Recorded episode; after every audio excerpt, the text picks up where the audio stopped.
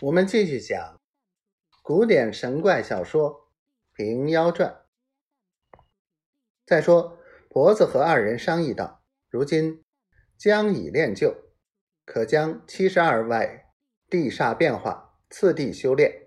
每练一法，必要经历四十九日，其中有简便的，只管并日作去，大约三年之内，务期完事。”二人见说得快当。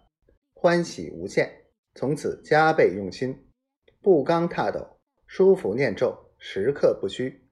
练过一个七七，先能暗中搬运，连柴米之类不去与老王支取。老王道：“他不来之，一定不是缺乏。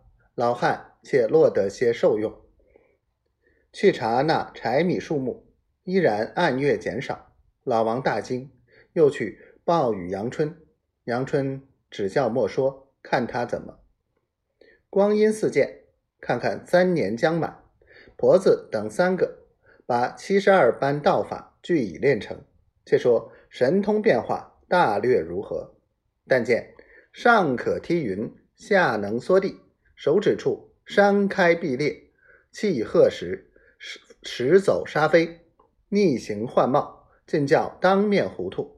摄鬼招魂，任意虚空意识，斗人草马，战阵上天来八面威风，指虎带蛇，急难时弄出一状灵怪，风云雷雨随时用，水火刀枪不敢伤，开山仙母神通大，混世魔王法术高。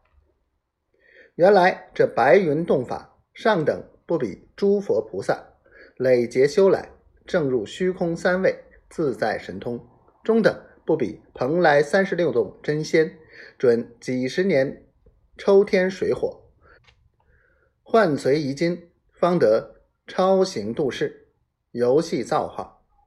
他不过凭着符咒，吸取一时，盗窃天地之精英，假借鬼神之运用，在佛家谓之金刚禅写法，在仙家。谓之幻术，所以玉帝慎重，不许私起天风，流传人世也。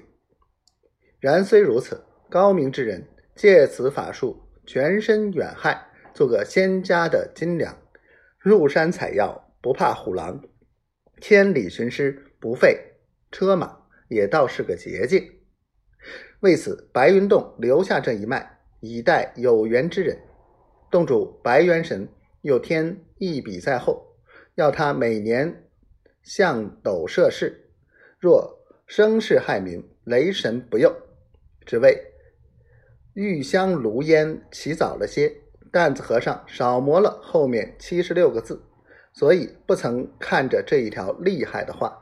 今日修炼成功，便认作惊天动地的学问，长生不老的法门。到后来果然生事害民。动起河北一带数载的干戈，使人骂妖名千秋不灭，此是后话。